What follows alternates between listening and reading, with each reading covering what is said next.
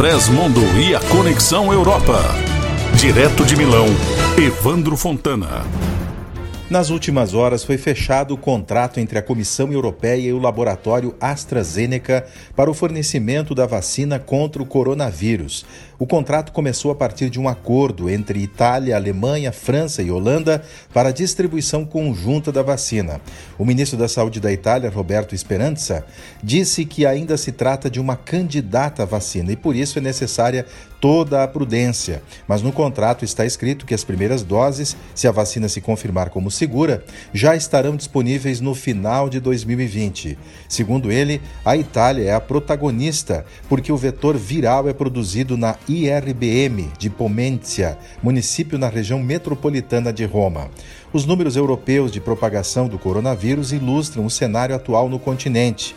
A taxa de incidência do vírus de todos os países nas últimas duas semanas, por 100 mil habitantes, foi de 205 na Espanha, 88 na França, 87 na Croácia, 84 na Romênia e na Itália, 23.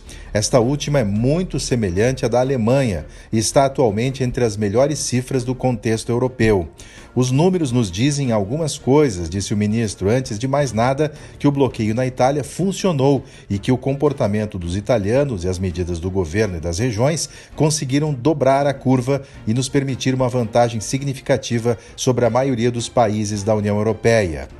O ex-premier da Itália, Silvio Berlusconi, foi diagnosticado com Covid-19 nesta quarta-feira, após realizar o teste num hospital de Milão.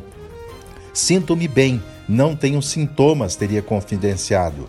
Daí a determinação de continuar com a campanha eleitoral para as eleições regionais previstas para os dias 20 e 21 de setembro na Itália. Berlusconi já teria gravado, inclusive, uma campanha publicitária na mídia televisiva e nas redes sociais para os candidatos de seu partido, o Forza Italia.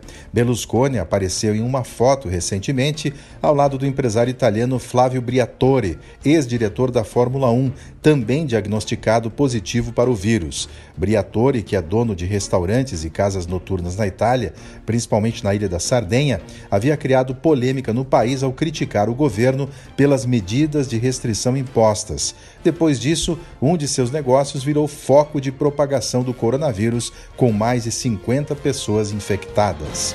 De Milão, Itália, Evandro Fontana.